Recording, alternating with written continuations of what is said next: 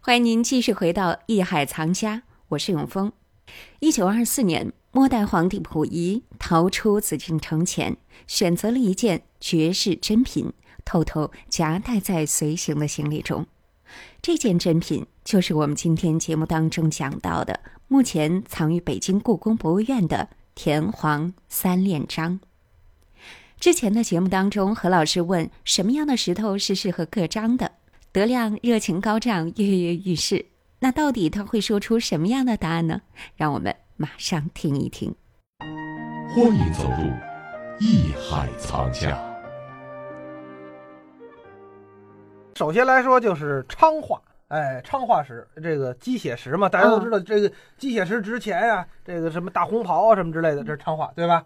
嗯，还有一个寿山石，寿山石呢，在我小时候啊，我记得几块钱一块儿，就一般的，我们自个儿还能买得起，现在也有几块钱一块儿了，但是就太硬了，就根本没法刻。那那杂质太多。哎，我但是我们小时候买几块钱的就已经很好了。嗯，再者呢，就是这个您小时候怎么也得二十多年前了吧二十多年前，对。 呃再有一个呢，就那是、时候一个月挣多少钱呀？呃，啊，我想想啊，叫这个青田，青田石我们小时候更便宜。我小时候我记得学刻章那会儿，就是几毛钱，甚至一两毛钱一块儿，那一大箱子，这玩意儿就小方块儿，大概这按现在来说就是两寸多高儿或者一寸来高儿见方儿的那种，一两毛钱或者几分钱一块儿，拿回去您就练去吧，就嗯磨去吧。后来就是近些年出现的，就是叫巴林石，嗯哎，现在卖的大多数便宜点儿的刻印的都是巴林石，对吗？何老师？您说的这四个，咱们就是现在原来叫做三大的这个张料嗯啊、食材，现在就是四大食材。基本上我们这个徐大才子啊嗯，说咱的基别老本提徐大才子行 不行？没有我听这着个老跟我跟我吓名字到说的似是非 常对的啊嗯，但是呢嗯，按现在咱们就说从印石、从张料的收藏的，也就是说珍惜程度来分，应该第一是寿山石，嗯第二是昌化石。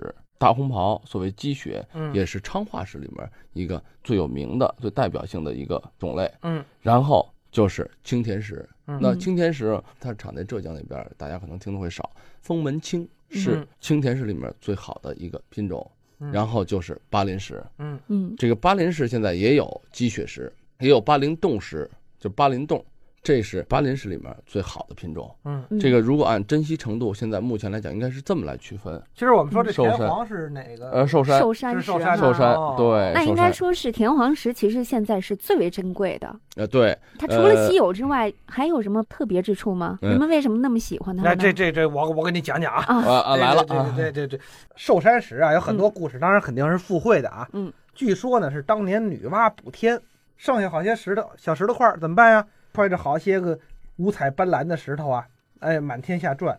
哎，就走到了这个福建寿山这块儿了，福州这块儿一瞧，呵，这儿山美水美人也美啊！大袖子啪这么一撒，把这些个灵石就撒到了寿山上。后来老百姓在上面挖挖，哎，挖出一块，这石头跟一般石头不一样。你看这石头又漂亮又润，还是红的，有的是粉红的，漂亮，还有白色的啊。这是哪儿来的？一琢磨，哦，女娲娘娘撒下来的。啊，这这就是寿山石的由来。刚才他讲的故事很好听，嗯为什么咱们说田黄三连章、三连喜是很珍贵的？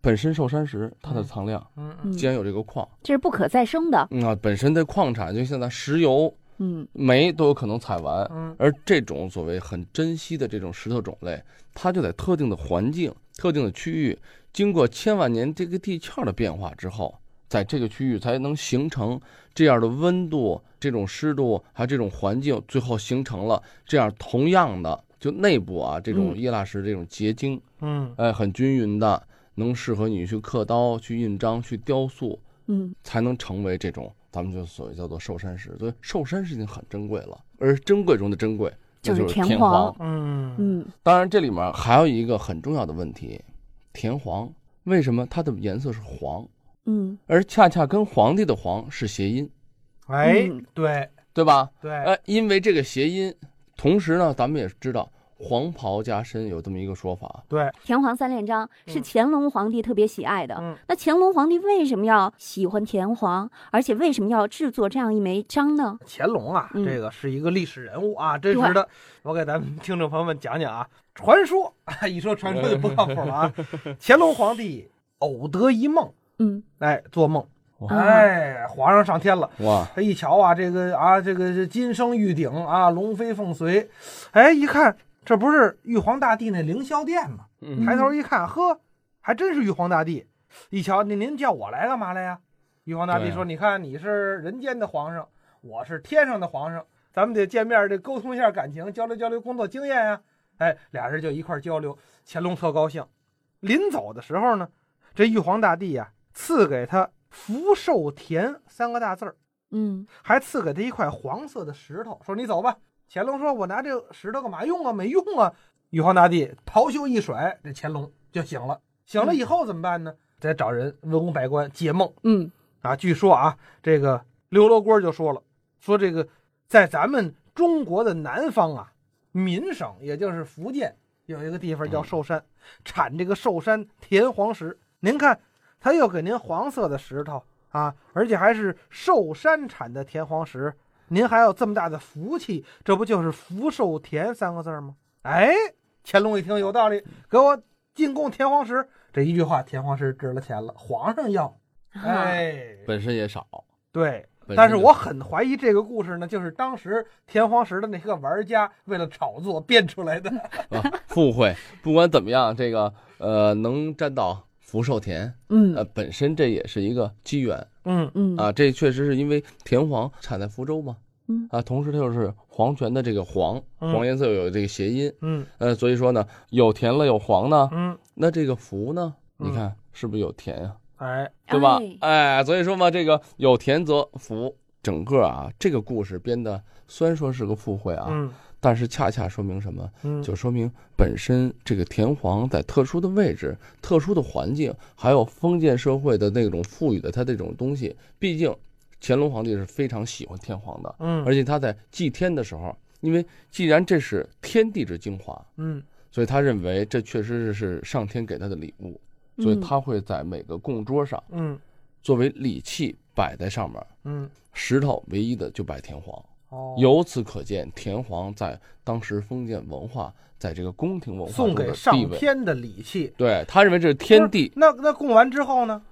完之后就收起来了，不是给摆着别了啊不是给上天了吗？怎么又收起来 了？对，上天留给他的啊，他得好好收着啊。他得放在自己身边沾沾灵气哈。 对啊，哎嗯，除了说这个田黄是什么天地之精啊，有灵气这个说法啊，我还听说过一种说法，就是田还有说法田黄啊，据说它还能治病。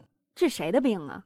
哎，这你看什么病？啊？不是在中医里好像沾黄的都能治病，你比方牛藤、黄、牛黄，牛哦黄、藤黄，哎，藤黄，藤黄也是药材，也是对啊也，是画画的原料雄黄，雄黄，你看哦，沾黄的，你看都是药材，嗯，而且这个也有故事。嘿嘿有什么样的故事啊？什么样的故赶快事跟我啊们说说。哎相传，一说相传，这又是不靠谱啊！ 在元朝末年啊，天下大乱，朱元璋起兵反元，结果穷小子呀，那打不过人家呀，就让人家给打到哪儿了呢？打到福建这寿山，哎，外边都是追兵，饥寒交迫，又是大雨，也跑不出去，怎么办呢？他就钻进了一个山洞，这山洞正好啊，就是寿山，这不是石农采寿山石吗？挖的这个山洞，就是说现在话好像是，就是矿坑是这意思。嗯哎，结果躲了几天，外边一直下着雨，那援兵也走了，哎，他也没饿死。